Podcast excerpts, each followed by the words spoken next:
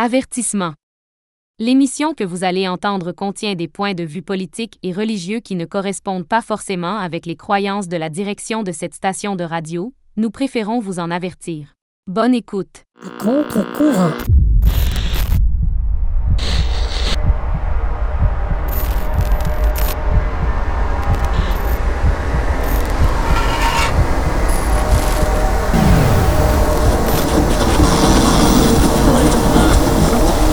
Et bon matin et bienvenue à une autre émission d'À contre-courant. Ici votre animateur Martin Paquette. Vous êtes sur les ondes de Chic FM 88.7, la radio construite sur le rock. Et ce matin, j'ai encore le privilège d'être en compagnie de Charles Barchechat de Radio Shalom et Maître Pierre Cadoret, avocat à la retraite. Messieurs, comment allez-vous? On ne peut pas mieux être avec ce beau temps. Ça va Ah. très bien, merci. On apprécie effectivement le retour du bon temps. Parlant de moins bon temps, Maître Cadoret, au sud des États-Unis, ça brasse un peu, on pourrait dire. Ah oui, euh, ça brasse euh, absolument. Euh, Qu'est-ce que vous voulez qu'on discute? là? On discute la régie de la désinformation inaugurée par M. Biden à travers le secrétaire de la, secrétaire de la police frontalière. Bon, euh, puisque vous avez abordé le sujet, allons-y. OK. Bon, alors, c'est tout simplement. euh, c'est intéressant, la, la- la conjoncture des événements. Euh, dans un premier temps, on a interrogé euh, M. Mayorkas, qui est le secrétaire du, du département en question.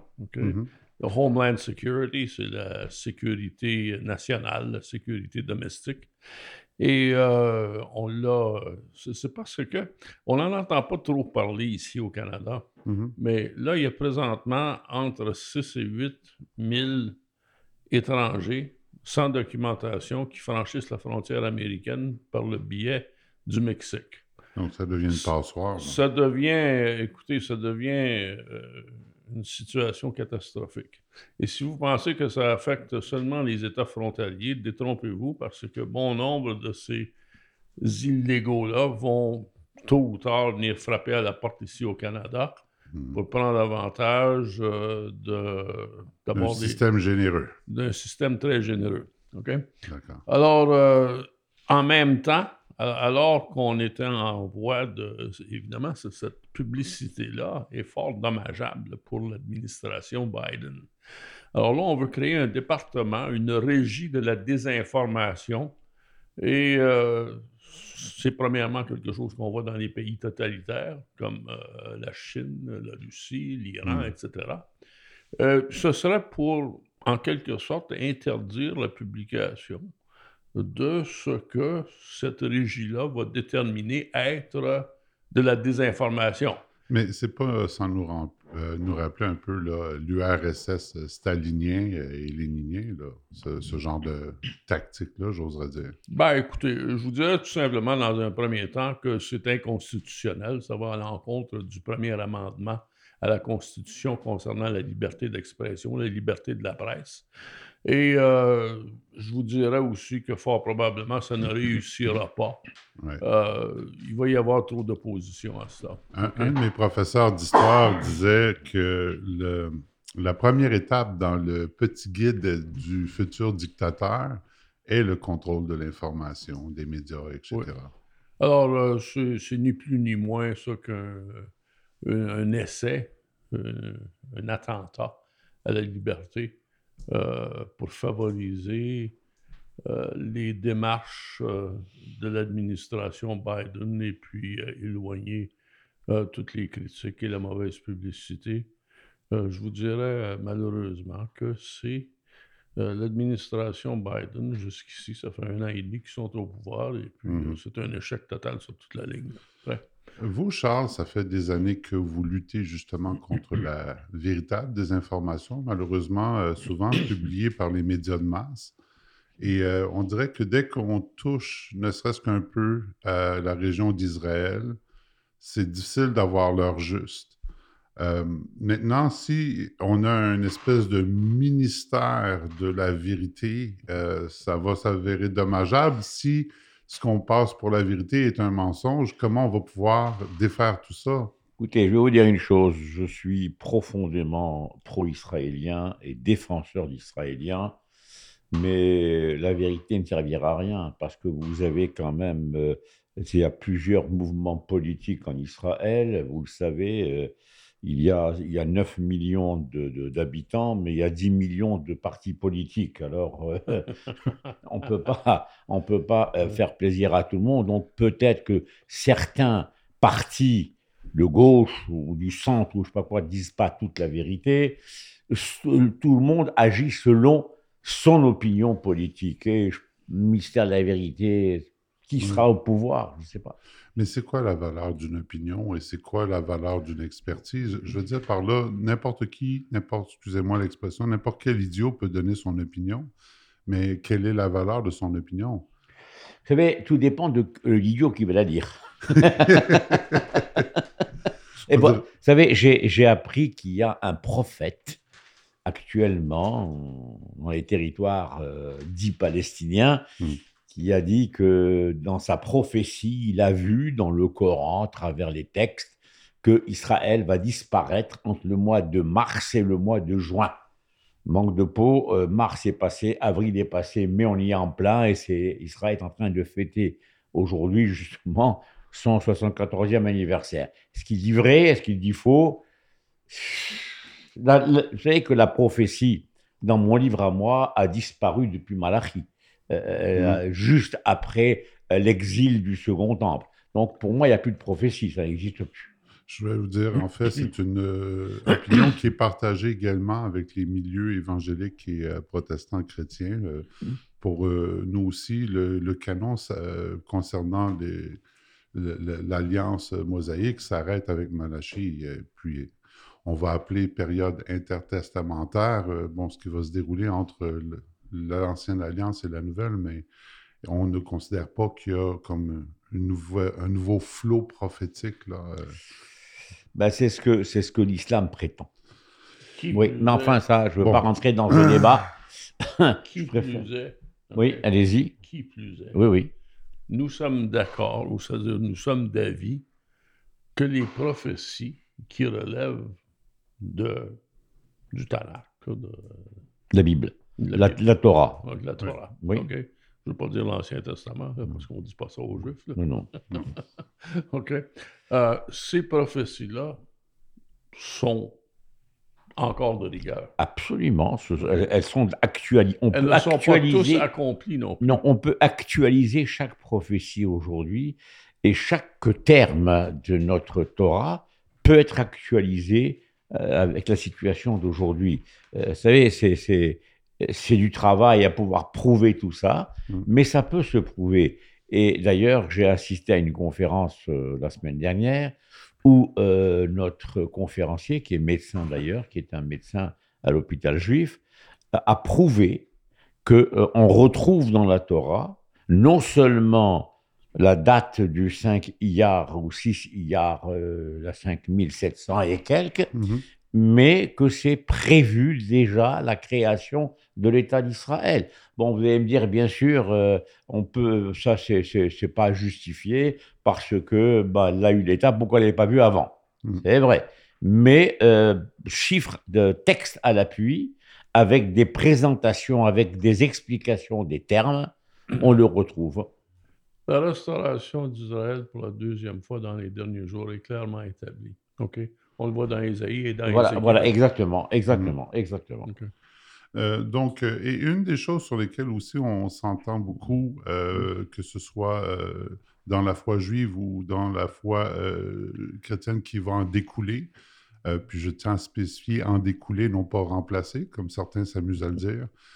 mais une des choses qui est très importante, c'est que c'est le principe de la vie.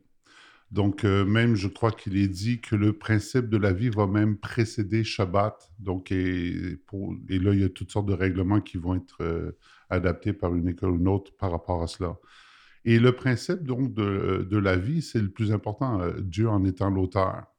Et aux États-Unis, Maître Cadoret, ben, il y a eu des renversements, j'oserais dire, euh, concernant tout cela. Puis on parle de vie, euh, on ne peut plus euh, innocente.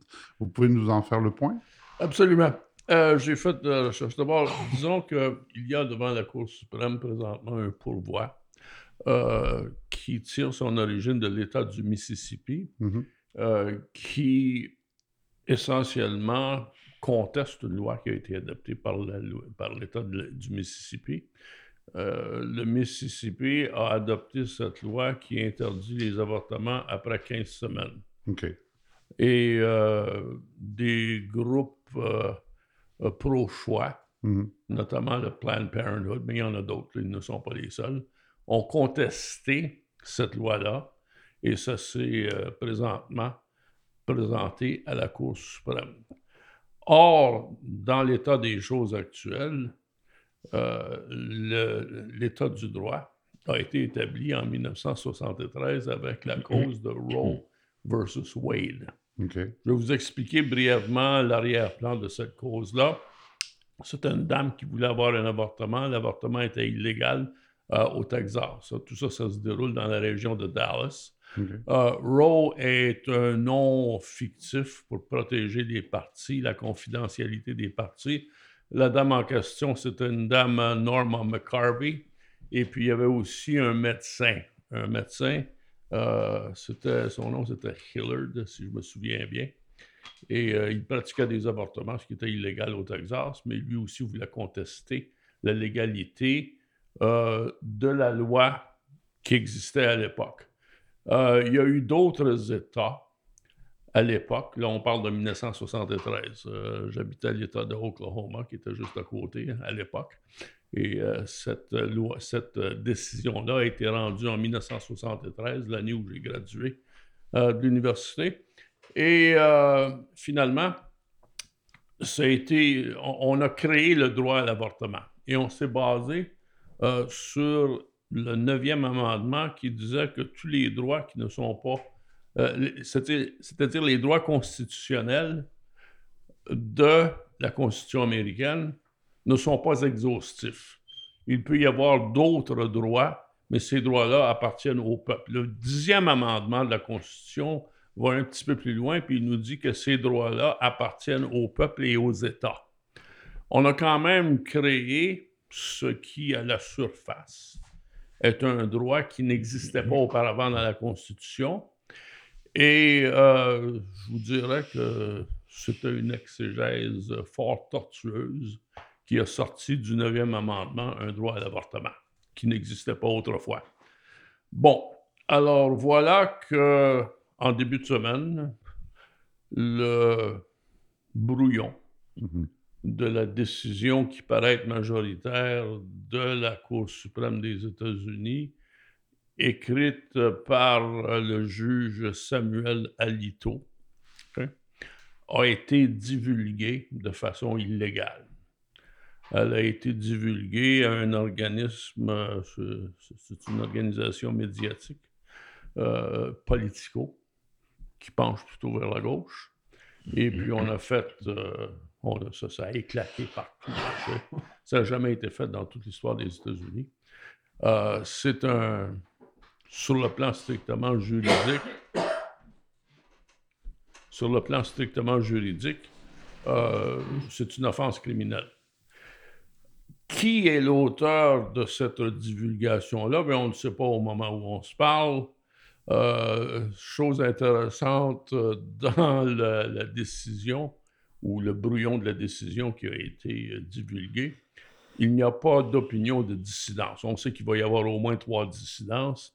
Euh, celle de Breyer, celui qui doit prendre sa retraite bientôt, euh, Sotomayor et puis évidemment Kagan. ces trois-là, on sait qu'ils vont s'opposer au ratio de la décision. La décision qui a été divulguée dit essentiellement que, un, le droit à l'avortement n'existe pas dans la Constitution américaine. Ça a été euh, inventé, si vous voulez, mm-hmm. par le biais d'une exégèse doutable. Et euh, dans un deuxième temps, puisqu'il n'apparaît pas dans la Constitution, eh bien, ce sont les, dispositions du dixième amendement à la Constitution qui font en sorte que le droit à l'avortement doit être légiféré par les États. Donc, il n'est pas question d'abolir l'avortement au complet. C'est tout simplement que ce n'est pas un droit qui est enchâssé dans la Constitution. Et euh, c'est tout simplement euh, déconcentré pour renvoyer aux États, pour légiférer. OK, c'est ça le ratio de la, décision. Euh, il y a de la politique là-dedans. OK? La personne qui a fait divulguer cette décision-là avait un objectif politique, fort probablement. moi, personnellement, je crois que c'était quelqu'un qui, qui était opposé au raisonnement de la décision, mm-hmm. qui était plutôt du côté de l'administration de M. Biden. Euh, malheureusement, pour M. Biden, sur toute la ligne, c'est un échec. On n'a pas vu des sondages comme ça depuis euh, Vietnam. En tout cas, tout simplement pour dire que on va se servir de cela euh, pour, en quelque sorte, tourner l'opinion publique euh, dans une autre direction. On va éviter la discussion sur les sujets mm-hmm. qui sont importants pour euh, faire euh, de l'avortement une question d'importance. Je vous dirais que ça va, fort probablement, ça n'aura pas les résultats escomptés. Il y a le problème de l'inflation. Il y a le problème de la frontière. OK? Mm. l'avortement, le droit à l'avortement qui de toute façon n'est pas aboli. On va, faire l'état de la situation selon laquelle, si une femme veut avoir un avortement, elle peut toujours le faire. Le problème, c'est que tous les États n'auront pas les mêmes règles de droit et il se pourrait qu'une femme qui demeure euh, dans l'État du South Dakota ou du Wyoming soit obligée d'aller en Californie ou à Chicago ou à New York pour obtenir un avortement. Hmm. un peu la même chose s'était passé aussi avec les mariages euh, de même sexe à l'époque. Oui, oui, oui, oui. Euh, Charles, j'aimerais juste savoir euh, un petit peu, parmi tous les groupes donc, qui des fois s'opposent, tout ça, est-ce qu'il y a un consensus du côté de la communauté juive à cet effet-là ou est-ce que les avis sont partagés? À l'effet de quoi? Ben, par rapport à, la réglementation quant à l'avortement, tout ça? Écoutez, l'avortement euh, dans la religion stricte est absolument interdit. Mmh. Euh, c'est surtout, à moins que ce soit pour des raisons médicales. Maintenant, personnellement, moi, ce que je trouve, c'est qu'après la 15e semaine ou 16e semaine, c'est-à-dire 4, 4 mois, l'enfant est formé, il est, ce n'est plus une endive, ce n'est plus une prune, l'enfant est formé et, il y a un cœur qui bat. Donc, euh, je vais me faire tomber peut-être dessus par certaines femmes, mais euh, avorter à 15 semaines, pour moi, c'est un assassinat. Mmh. Bah, c'est, c'est mon idée personnelle. Maintenant, je ne dis pas que pour des raisons euh, X, Y, Z, une femme s'est fait violer, elle veut se faire je comprends qu'elle se fasse avorter. Euh, une femme qui a déjà 14 enfants, elle n'en veut pas d'un 15e parce que son mari est un alcoolique. Je le comprends aussi, mais je parle dans, dans, euh, l'idéal, euh, normalement, après 15 semaines, je ne suis pas d'accord. Parce que certains pourraient voir, enfin, dans les abus qui sont pratiqués, que l'avortement devient en quelque sorte une espèce de moyen de contraception. Euh, c'est assez sordide, là. Écoutez, c'est pour ça que la contraception a été mise en place, qu'on a eu les, les tous les traitements et, les systèmes qui ont été faits. C'est bien pour ça, pour éviter, parce qu'avant que qu'on le, légalise l'avortement ou l'interruption de, de, de, grossesse, euh, il y avait des, des, femmes qui mouraient, qui étaient infectées, qui, qui mm. c'était dramatique.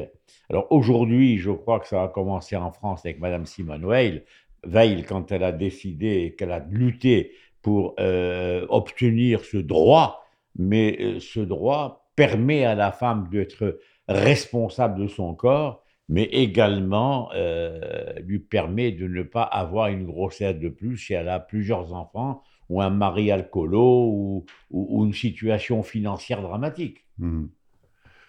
En guise de conclusion, Maître dernier, un dernier point concernant la situation actuelle relative à Roe versus Wade, euh, c'est que l'administration Biden a cherché par tous les moyens de, de- de prendre avantage de la situation en disant, bon, si la Cour suprême renverse ce droit-là, nous, nous allons le codifier euh, par un projet législatif. Euh, ça aussi, c'est, euh, ça va être voué à l'échec parce que le Congrès des États-Unis n'a pas l'autorité de définir des droits. Ça prendrait un amendement constitutionnel. Un amendement constitutionnel, ça exige l'approbation de deux tiers des deux chambres du Congrès et des trois quarts des États, et je vous dirais que ça ne sortira même pas de la Chambre législative.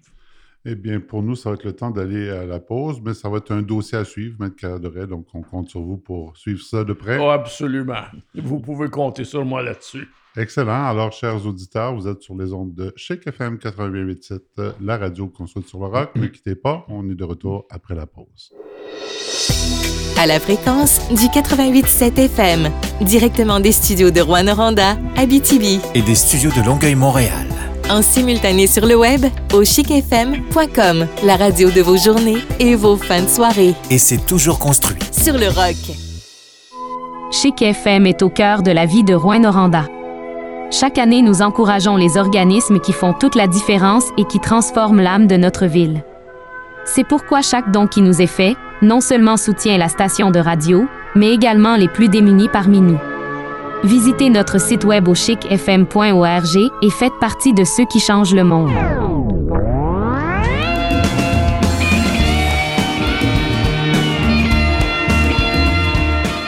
Vous syntonisez le 88.7 Chic FM, Rouen-Noranda. Construit sur le rock. Chic FM. Et nous sommes de retour de la pause. Vous êtes toujours sur les ondes de Chic FM 88.7, la radio construite sur le rock. C'est l'émission à contre-courant avec Charles Barchechat de Radio Shalom et Maître Pierre Caloret et moi-même, votre animateur Martin Paquette. Charles, Oui, grande festivité en Ah, milieu bien. juif euh, Ah, cette bien. semaine. Oui, oui, oui. eh ben, euh, aujourd'hui, jeudi, jour d'enregistrement de cette émission, c'est le 74e anniversaire de la création de l'État d'Israël. C'est une fête qui est reconnue, qui est un jour non pas euh, férié, bien sûr, en Israël, mais dans nos synagogues, c'est un jour de fête où nous avons une prière spéciale de même chose que nous, la même, à peu près les mêmes prières que nous faisons pendant la fête de Pessah.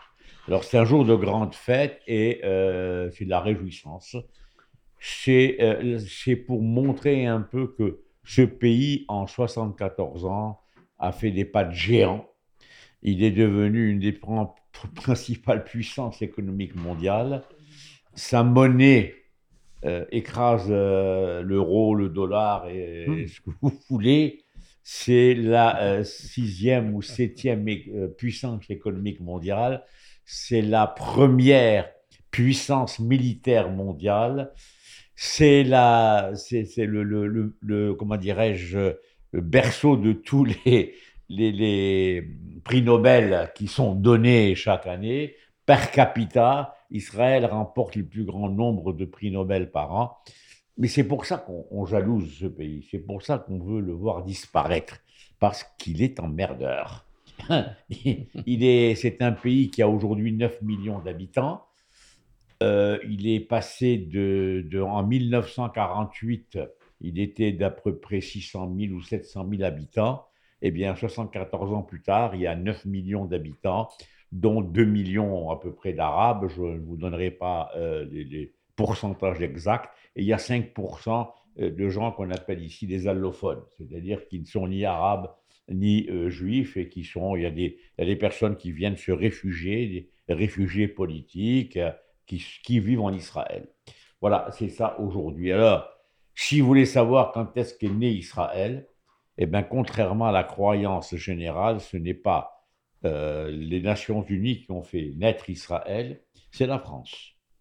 Eh bien oui, par le procès de Dreyfus, qui a été le point de départ de la prise de conscience du monde juif et d'un, particulièrement d'un journaliste autrichien qui couvrait cet événement, c'est Théodore Herzl, et euh, qui a vu comment cette, euh, euh, arrogance de la cour s'abattait sur ce capitaine qui n'avait rien fait. D'ailleurs, l'histoire a prouvé qu'il était innocent.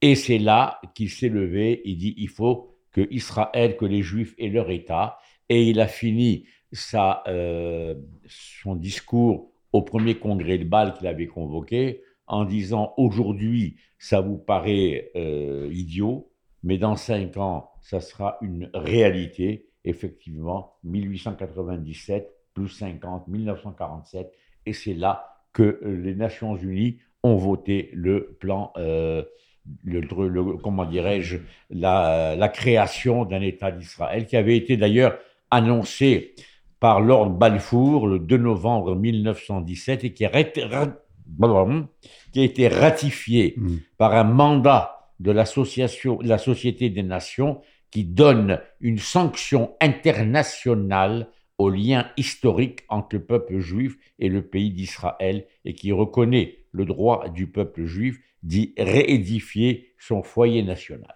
Charles. Voilà. Oui, docteur. Euh, quelle année euh, l'intervention française? 1897, c'est le procès de Dreyfus, l'affaire Dreyfus. Mais c'est pas, elle n'a pas intervenu, la France. Elle a créé ce besoin de, de, créer un État juif. Parce que Dreyfus, c'est une affaire antisémite. On s'est abattu sur ce, sur ce capitaine juif qui euh, n'était pas du tout un traître à la nation, puisqu'on a trouvé après, c'était Esterhazy, qui était d'origine polonaise, je crois, qui avait trahi la France en 1897, et c'est juste après quelques jours après, enfin quelques années après la guerre de 70, de 1870, euh, où Bismarck voulait écraser la France, mais euh, la France a, battu, et c'est là que l'Alsace et la Lorraine sont passées d'un côté à l'autre. Mais quand il y a eu ce procès des Dreyfus, il y a eu Émile Zola qui avait créé son premier, qui avait rédigé son fameux article J'accuse, où il a accusé la justice française, les cadres français, l'armée française d'être foncièrement antisémites. Et là, ça a réveillé en, en Théodore Herzl un esprit nationaliste et il dit qu'il faudrait que les Juifs aient leur État.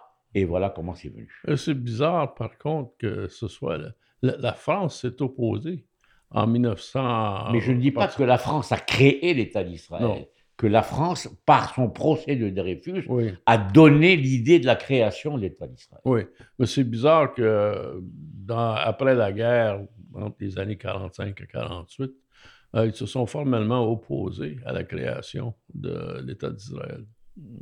Je, si je ne m'abuse. Je ne sais pas, je demande à vérifier, mais je ne pense pas. Euh, je ne pense pas. Je ne pense pas parce que c'était De Gaulle qui était président à l'époque et, De Gaulle était un grand ami d'Israël à l'époque.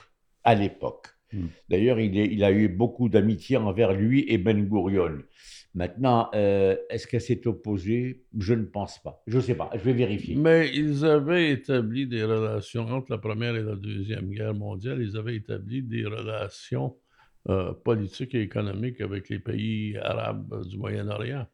Et il y a eu beaucoup de pression de ce côté-là pour Je, m'excuse euh, de vous contredire, mais après la Première Guerre mondiale, ça a été la défaite et la débâcle de l'Empire ottoman oui. qui a été disloqué, et ça a été le protectorat établi par la France et la Grande-Bretagne sur des pays. La France s'est occupée du Liban, de la Syrie, et la, l'Angleterre a pris la Palestine, et également euh, l'Irak. Alors, et, je crois aussi l'Égypte. Je ne veux pas m'affronter. Donc, c'est pas, il n'y a pas eu d'opposition, si vous voulez, parce que la France ne contrôlait pas du tout la situation en Israël. C'était l'Angleterre. Et l'Angleterre, alors que Lord Balfour a voulu créer le foyer national juif en Palestine et que ça a été reconnu par la Société des Nations à l'époque et également par le, par le, congrès de Rome, je crois, ben, il y a eu, euh, il y a eu euh, la France n'avait pas son mot à dire. Ce que, ce que j'ai toujours cru. Et, croyant euh, ok. Et si, que si, euh, si je fais erreur, dites-moi là. Oui. Euh, j'ai toujours cru que la création de l'État d'Israël était appuyée par l'Angleterre et les États-Unis. La France, il y avait une opposition. Je vais, euh, je vais rectifier un Là, je parle des années 40. là. Je comprends, je comprends. D'abord, les années 40, c'était en, pleine guerre. On ne parlait même pas de ça. Alors, n'oubliez C'est pas. après que- la guerre, 45 à 47. D'accord. Alors, après 45. Mais pendant la guerre de 40, justement, il y avait un, un- un- un- un brillant chimiste qui s'appelait Chaim Weizmann. Et Chaim Weizmann, qui a été le premier président de l'État d'Israël, qui était britannique et qui avait été convoqué par Churchill pour trouver un moyen chimique de pouvoir enflammer l'eau de mer ou quelque chose dans ce goût-là qui empêcherait les bateaux allemands de venir sur les, côtes anglaises. Et, et, euh, Chaim Weizmann a rempli sa mission et il y a eu une dette après, il a été obligé de la rembourser. Monsieur, il avait un- une dette envers Chaim Weizmann et il a accepté de continuer à baquer Israël. Sauf que Churchill était, était très, très, euh, comment dirais-je, pro-israélien. Oui. Mais les autres qui l'ont, succédé ou qui l'ont précédé n'étaient pas tout à fait israéliens. D'ailleurs, la, la plus grande épée dans le dos qu'on ait pu faire à Israël, c'est de, de, de ronger 80% de son territoire, qui était le vrai foyer national juif, pour le faire créer un, un- un- un royaume fantoche.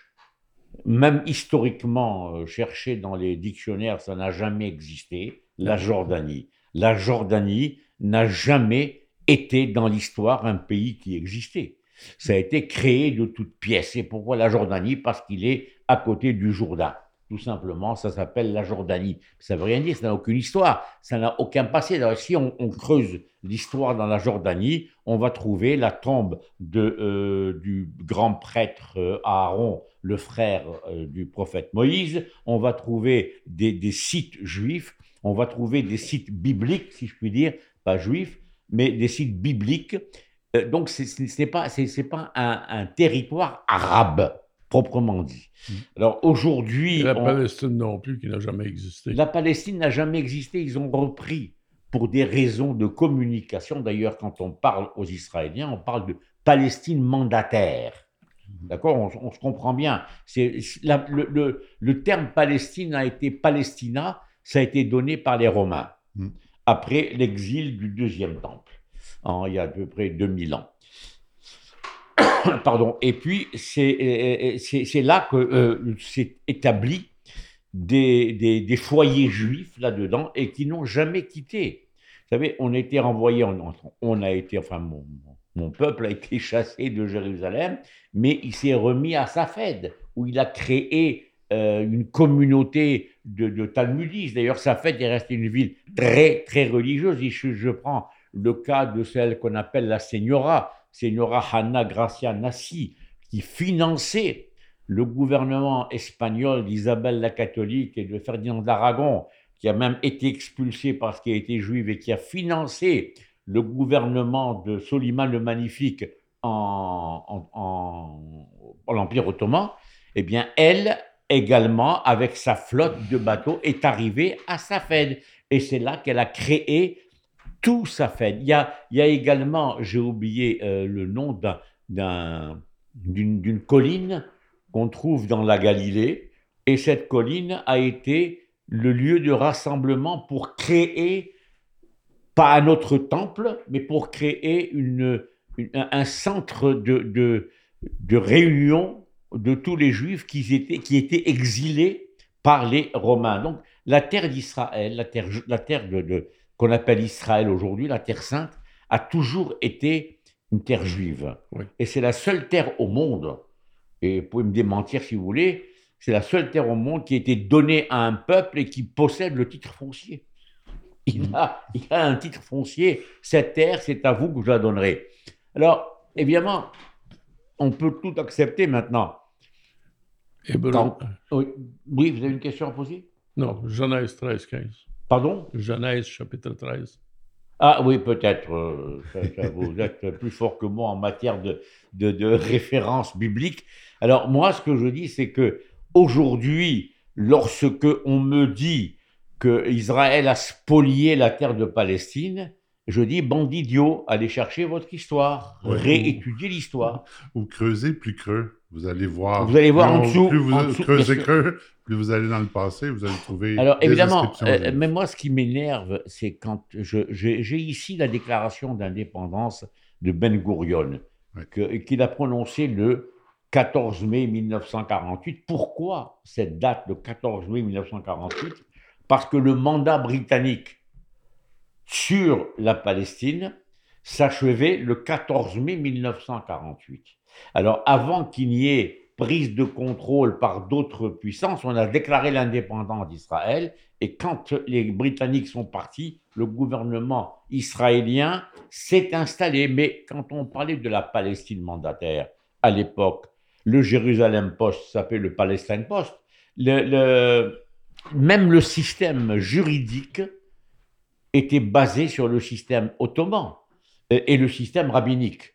Donc il n'y a, il il pas de système arabe, il n'y a, pas de il y a pas de loi arabe, il n'y avait pas de parlement arabe, il n'y avait rien. Vous savez, cette notion Il de n'y avait pas de charia non plus. Hein? Il n'y avait pas de charia non il plus. n'y avait rien du tout. La charia n'a jamais existé, chez, en tous les cas en Israël. La charia n'existe que depuis que le, le Khomeini est rentré en Iran et qu'il a installé cette charia. Bon, c'est très bien, mais moi, je, suis né au Maroc, ça n'a jamais été appliqué. Tu on te coupe une main, tu, ça n'a jamais... Et pourtant, le roi du Maroc est le commandeur des croyants. C'est le, représentant de Dieu sur terre. Et également, il descend, il est descendant du prophète. Donc c'est un monsieur qui sait ce qu'il fait. Parce que l'orthodoxie n'est pas du côté de l'Iran, l'orthodoxie est du côté de- de la modération.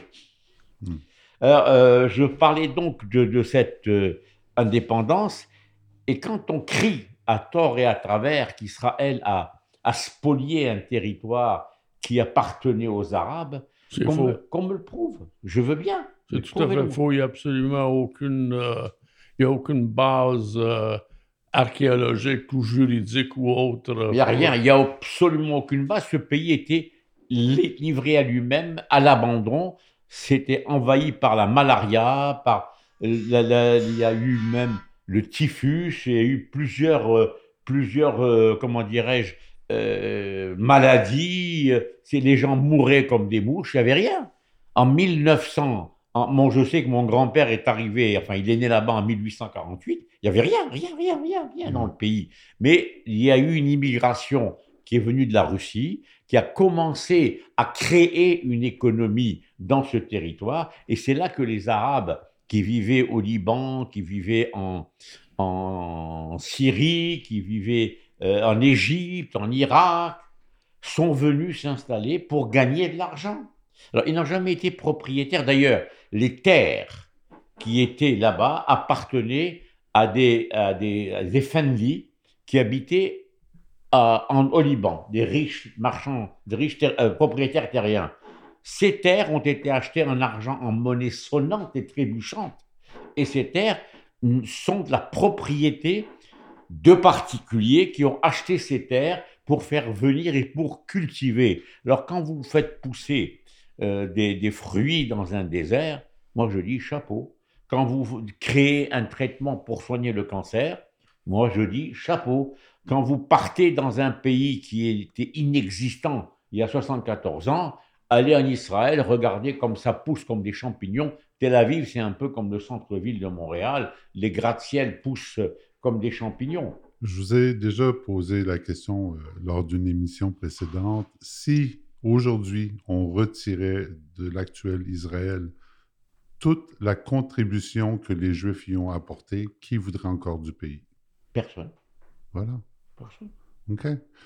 Euh, je pense pas. que- Et, et attention, là, il y a beaucoup de, de- de nations euh, musulmanes, arabes, euh, qui, qui, qui ont des fortunes grâce au pétrole, grâce à, à d'autres sortes de Et choses. j'aimerais ajouter quelque chose. Mais je- juste, pour compliquer, juste pour compléter, mais il, il ne contribue en rien au bien-être de- des- des populations musulmanes d'Israël. Les seuls qui font du bien aux musulmans en Israël sont les juifs. Autre chose, euh, ces pays, vous avez cité, ont des ressources minières, des ressources naturelles qui ont, ont permis de, bâtir des- des fortunes. Israël, à l'époque, n'avait aucune ressource naturelle en dehors de leur matière grise. Et c'est cette matière grise qui s'est développée, qui a permis d'atteindre les niveaux où ils sont. J'aimerais juste ajouter quelque chose, si ça ne vous dérange pas, parce que j'ai euh, vu un, un, un- article qui m'est arrivé où M. Abou Mazen euh, dit que les Juifs vont souiller de leurs pieds euh, la mosquée El-Aqsa. Hmm. Alors, je vais vous dire exactement ce qu'avait dit Ben Gurion le 14 mai 1948 dans sa déclaration d'indépendance.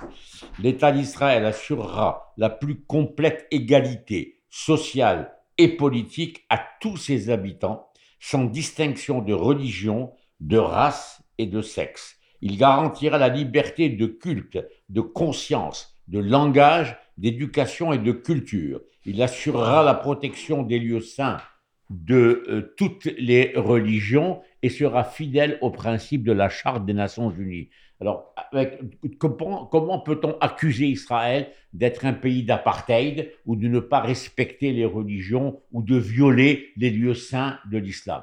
C'est tout à fait faux. Et qui plus est, euh, Israël est le seul pays dans cette région du Moyen-Orient qui est effectivement une société libre et démocratique. Absolument, absolument. Euh, euh, vous savez, les- l'homosexualité est interdite dans les pays musulmans. En Israël, vous avez une orientation euh, sexuelle, homosexuelle, bon, ben c'est, votre problème, allez-y, faites même des parades, des parades gays, la LGBT est acceptée en Israël et- et ça fait partie du, du panorama euh, israélien. On a même eu un ministre homosexuel qui était ministre de l'Éducation. Ça, ça, n'existera jamais dans un pays arabe, même si le, titulaire du poste est homosexuel, il ne l'avouera jamais. Mais je pense que dans les pays euh, très, très stricts musulmans, on ne peut pas tous les mettre dans le même bateau, mais je pense qu'ils prennent des homosexuels et les jettent du haut des, des immeubles. Oui, écoutez, euh, euh, je vais. Le problème, le problème est né sous Farouk. Il n'y avait pas de problème avec Israël. Ils s'entendaient bien et même Farouk, bon, était obligé de jouer le jeu de la Ligue arabe, mais Farouk allait dans les synagogues euh, au jour du Yom Kippour présenter ses vœux à la communauté juive. Dès que Farouk a été renversé par le colonel Neguib, ou le général Neguib, et que le colonel Nasser a renversé Neguib en 1953 pour prendre le pouvoir en Égypte, eh bien, euh, Nasser, lui, voulait avoir une puissance panarabe. Et, et- et ce petit lopin de terre était pour lui comme un os en travers de la gorge. Hmm. Et ça l'étouffait. Alors, il a voulu le faire disparaître. Comment ça? Première action, il va canaliser le, le- comment dirais-je, nationaliser le canal de Suez. Hmm. Première guerre que les Français et les Anglais ont fait faire par les Israéliens euh, in- interposés. Il l'a perdu, il a perdu euh, Gaza, il a perdu beaucoup de le, le, le Sinaï, etc. Sauf qu'à l'époque, Eisenhower, qui n'était pas très très très pro-israélien, avec de l'autre côté son petit copain, euh, je crois que c'était encore Staline, qui était euh, secrétaire général du Soviet suprême, ont mis de la pression sur Israël pour qu'il se retire. Israël s'est retiré en 56-57. Là, on a refait bis repetitas. Le Kremlin a poussé l'Égypte à vouloir écraser Israël et ça a fait la guerre des six jours. La guerre des six jours, ils ont été écrasés. Et on revient en 73. Anwar al-Sadat a voulu prendre sa revanche. Il a commencé une guerre qui a bien commencé pour eux, mais qui a mal terminé 15 jours après. Et ils, sont, euh, ils ont été écrasés rapidement. Alors là, je vous laisse maintenant pour une prochaine euh, session pour faire la suite de mon exposé. Ben, on, va, on va revenir sur ce sujet-là immédiatement après la pause. Donc, chers auditeurs, vous êtes toujours sur les ondes de Shake FM 88.7, la radio qu'on souhaite sur le rock. De retour immédiatement après la pause. Pour une radio construite sur le roc, choisissez le 88,7 Chic FM, Rouen-Noranda. Salut tout le monde, ici Daniel Volge. Vous êtes au Chic FM 88.7, la radio construite sur le roc. Chic 88.7, la radio construite sur le roc. Si vous changez de station pour aller ailleurs, voici ce que vous allez manquer. Ça sera débile mental. Dans ton rang de campagne, fais écouter Chic FM à tout ton enclos. Ouais, mais les vaches vont donner du bon lac. Mais non, c'était une blague. Chic FM 88,7 Longueuil, Rouen-Noranda. Et nous sommes de retour de la pause. Vous êtes toujours sur les ondes de Chic FM 88.7, la radio construite sur le rock. Et je suis toujours en l'heureuse compagnie de Charles Barchéchal de Radio Shalom et Maître Caloret. Charles, j'ai une question pour vous. Euh, donc, on sait 1948, renaissance, j'oserais dire, de l'État d'Israël. Puisque... Naissance, naissance. Naissance, oui. Mais Mais en même temps, si avant- on regarde dans l'histoire, si on creuse très loin, la présence euh, des Juifs elle date de bien, bien avant 1948. Et euh, les Juifs étaient aussi, euh, à l'époque, en, en contrôle du pays, tout ça. Donc, euh, moi, je pense que c'est un peu, euh, je dirais, l'image de quelqu'un qui part de chez soi pour aller en vacances et revient. Puis là, il y a des squatteurs qui ont pris la maison et qui se disent, ben non, c'est à nous. Oui. Bah, bah, écoutez, c'est pas tout à fait des squatteurs. Ouais. C'est des gens qui sont venus prendre euh, du travail. Ouais. Et, et ils, ils- vivaient en parfaite harmonie. Ouais. Il a fallu qu'un monsieur qui s'appelait le Moufti de Jérusalem, qui était foncièrement antisémite, Haj Amin al-Husseini, qui a décidé de pousser d'abord d'aller chercher Hitler pour dire venez, j'ai des juifs chez moi, venez les tuer, Mm. et également qui a amené les, les, les, les anciens Yougoslaves, je crois que c'est les, les Croates ou, ou les Bosniaques, à s'en- à s'engager dans l'armée hitlérienne pour aider Hitler.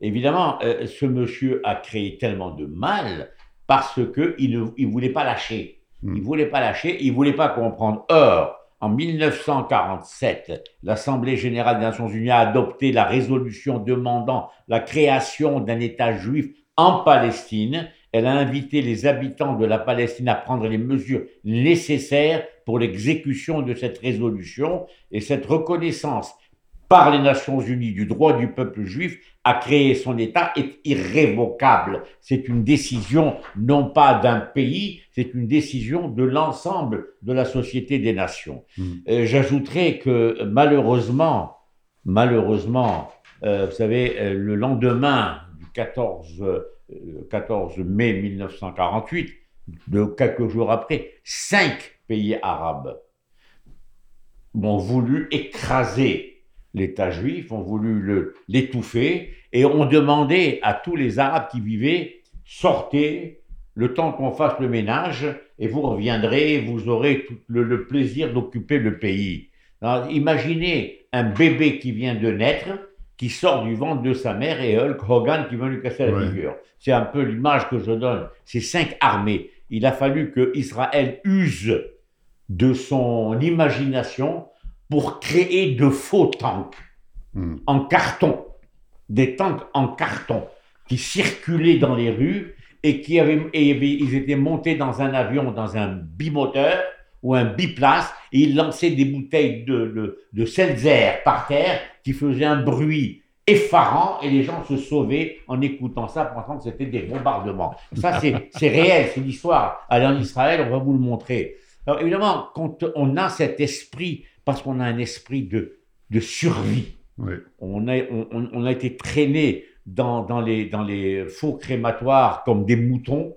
Euh, on n'avait pas le droit à la défense. Le- la seule communauté qui s'est défendue euh, courageusement, je peux le dire, c'est le, le- le ghetto de Varsovie. Ils ont lutté contre, exactement à l'image des Ukrainiens contre les Russes. Bon, Hmm. c'est exactement ce qui s'est passé à l'échelle du d'un ghetto versus l'armée euh, l'armée euh, allemande et l'armée polonaise, parce que euh, la, Pologne avait déjà été prise par les nazis.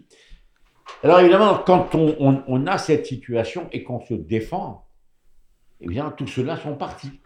Ils Je vais vous poser une question, Charles, là-dessus.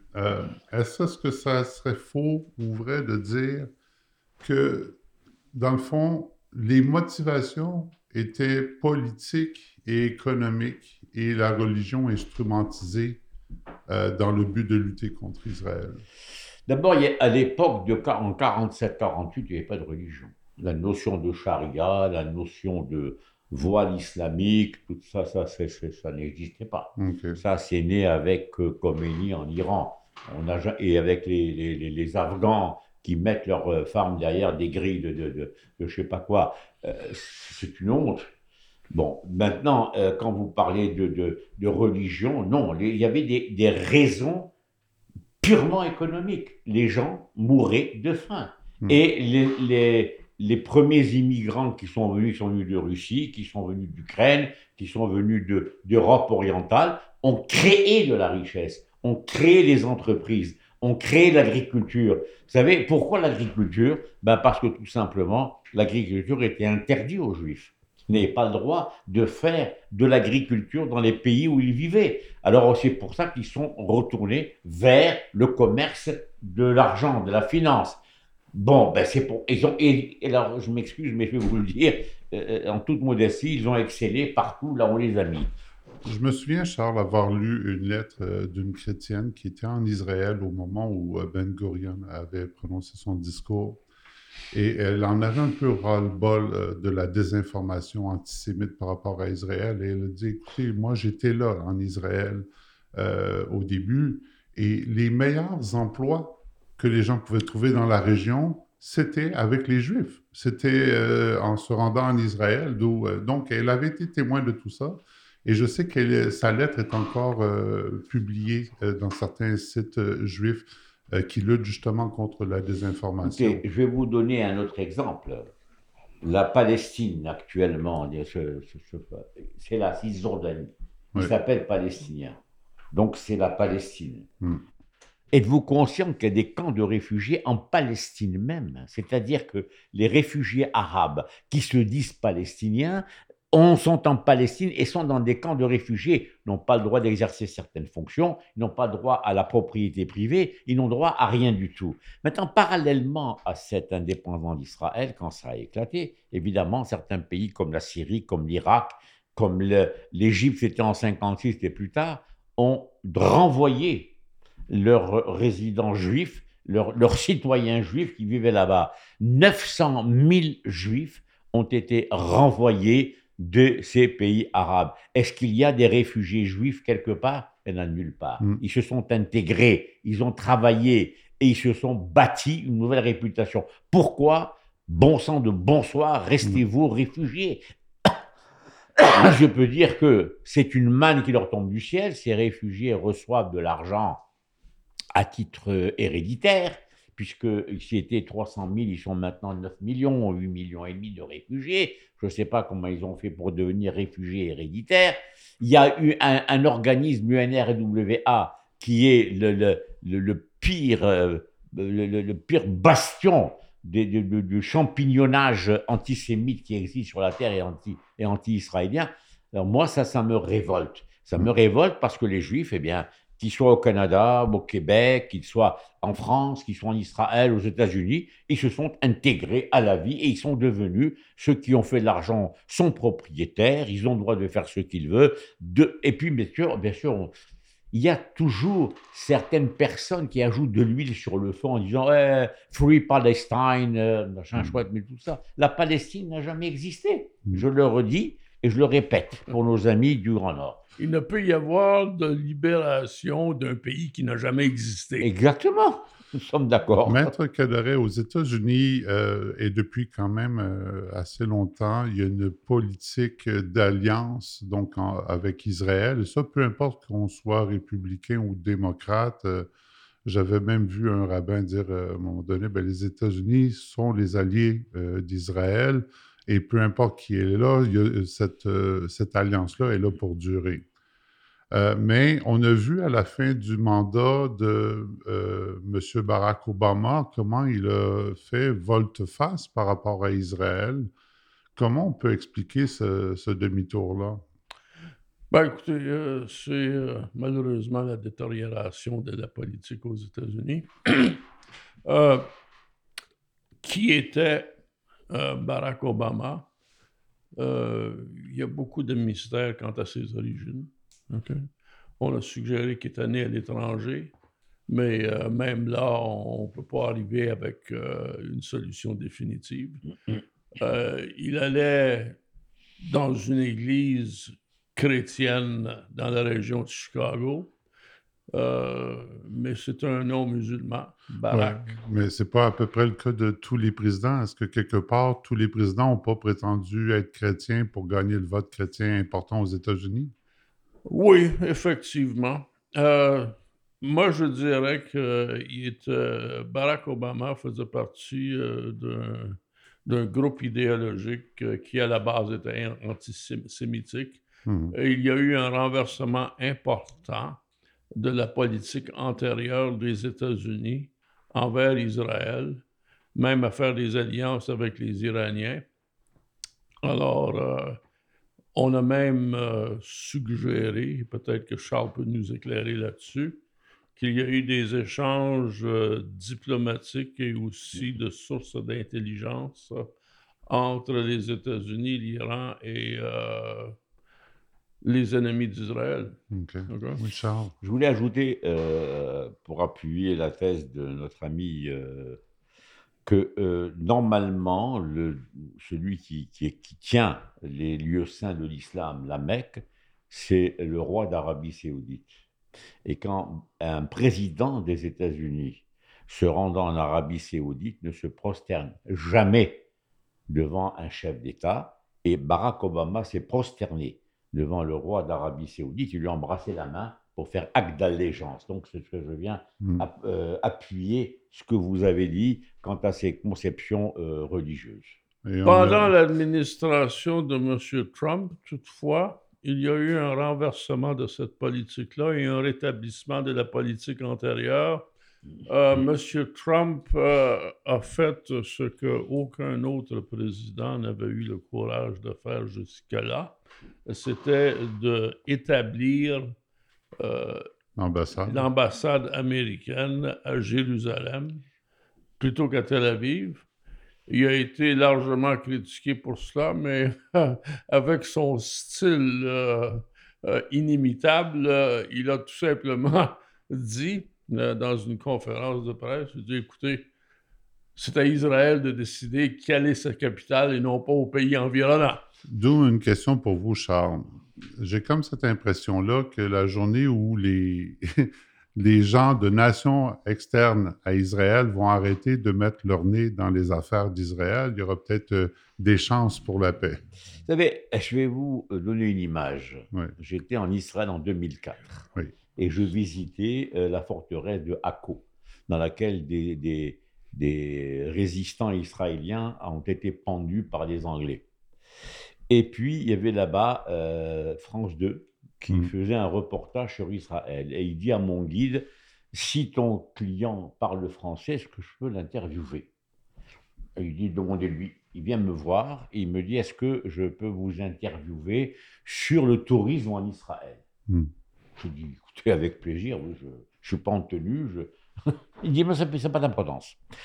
Alors, euh, il me pose, il tout de suite, au début, il m'oriente vers la politique. Vous ne trouvez pas qu'il y a ici deux pays, un pays luxuriant qui est Israël et un pays pauvre qui est... Je là, vous m'amenez sur un terrain. Et je, dis, et je lui ai répondu, je vous dis, euh, ça n'a jamais été diffusé. C'est la faute des journalistes qui a cette situation. Si vous les laissiez se crêper le chignon entre eux sans intervenir et sans interférer, je vous assure que la paix aurait été signée depuis bien longtemps.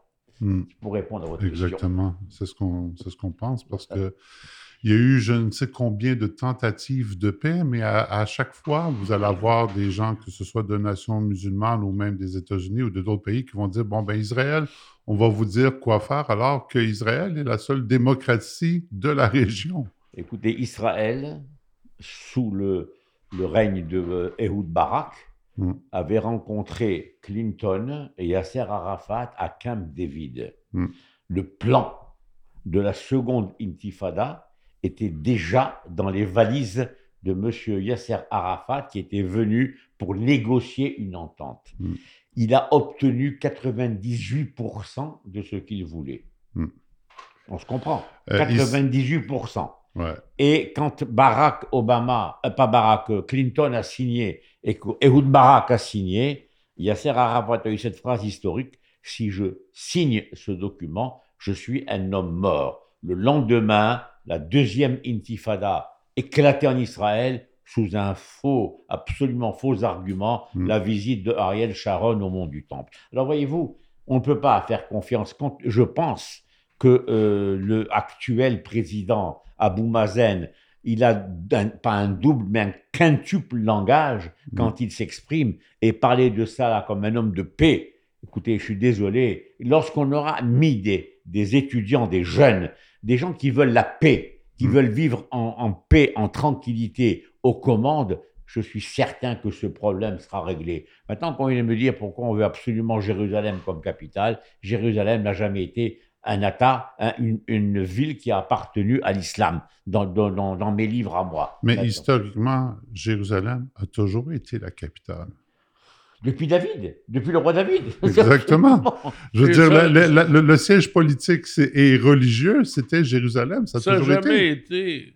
Jérusalem n'a jamais appartenu aux Arabes. Mais nous sommes d'accord, mais vous, vous êtes, vous abondez dans mon sens. Mais c'est pas le, le- c'est pas comme ça que les Arabes le voient. Ils le voient différemment. Pourquoi? Parce qu'il y a la mosquée El Aqsa. Or, la mosquée El Aqsa, c'est une mosquée qui n'est pas celle de laquelle euh, le, le, le prophète, avec tout le respect que j'ai pour lui, euh, est volé de la mosquée la plus lointaine, la mosquée la plus proche, la mosquée la plus lointaine. Ce dont il parle dans le Coran, c'est une mosquée qui était en Arabie saoudite et non pas à Jérusalem, puisqu'elle a été construite 50 ans après la mort du prophète.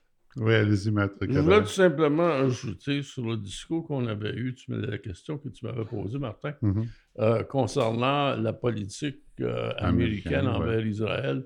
Je dirais malheureusement que depuis euh, l'inauguration de l'administration Biden-Harris, il semble y avoir un retour vers la politique de Obama. Qui plus est, OK? Euh, il semble y avoir, euh, il y, en- il y en a qui ont fait la suggestion suivante, Hmm. à savoir que M. Biden, qui euh, malheureusement manque de lucidité ces jours-ci, euh, on se retrouve dans un troisième mandat pour Obama. Ouais. Absolument, je suis d'accord avec vous, sauf qu'il est, il est plus jeune que moi et il- moi je suis encore lucide. Oui. Messieurs, le temps passe vite. C'est vraiment tout le temps qu'on avait pour aujourd'hui, mais euh, sujet vraiment passionnant. Donc, on se retrouve euh, la semaine prochaine. Merci Charles. Merci euh, Maître Caloret. Et chers auditeurs, donc vous êtes toujours sur les ondes de Shake FM 88.7, la radio construite sur le rock. De retour la semaine prochaine et restez à l'écoute pour de la bonne musique qui s'en vient. Take this badge off of me.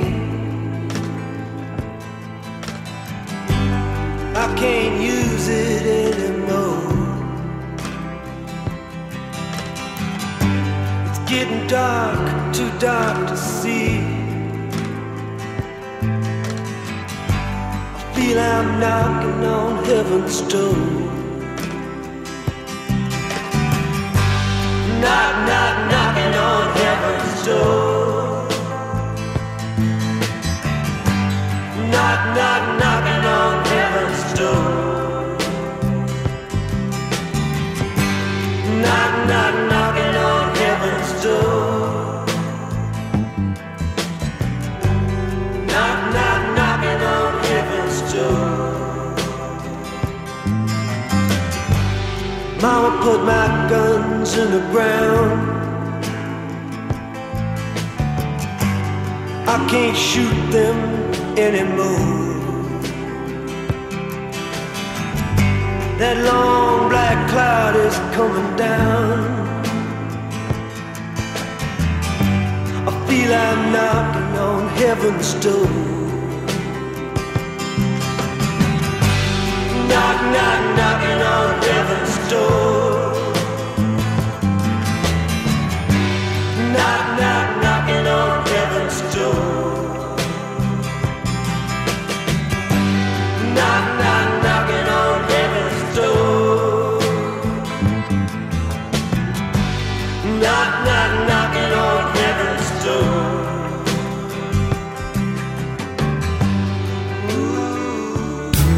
Vous syntonisez le 88,7 Chic FM, une radio construite sur le rock.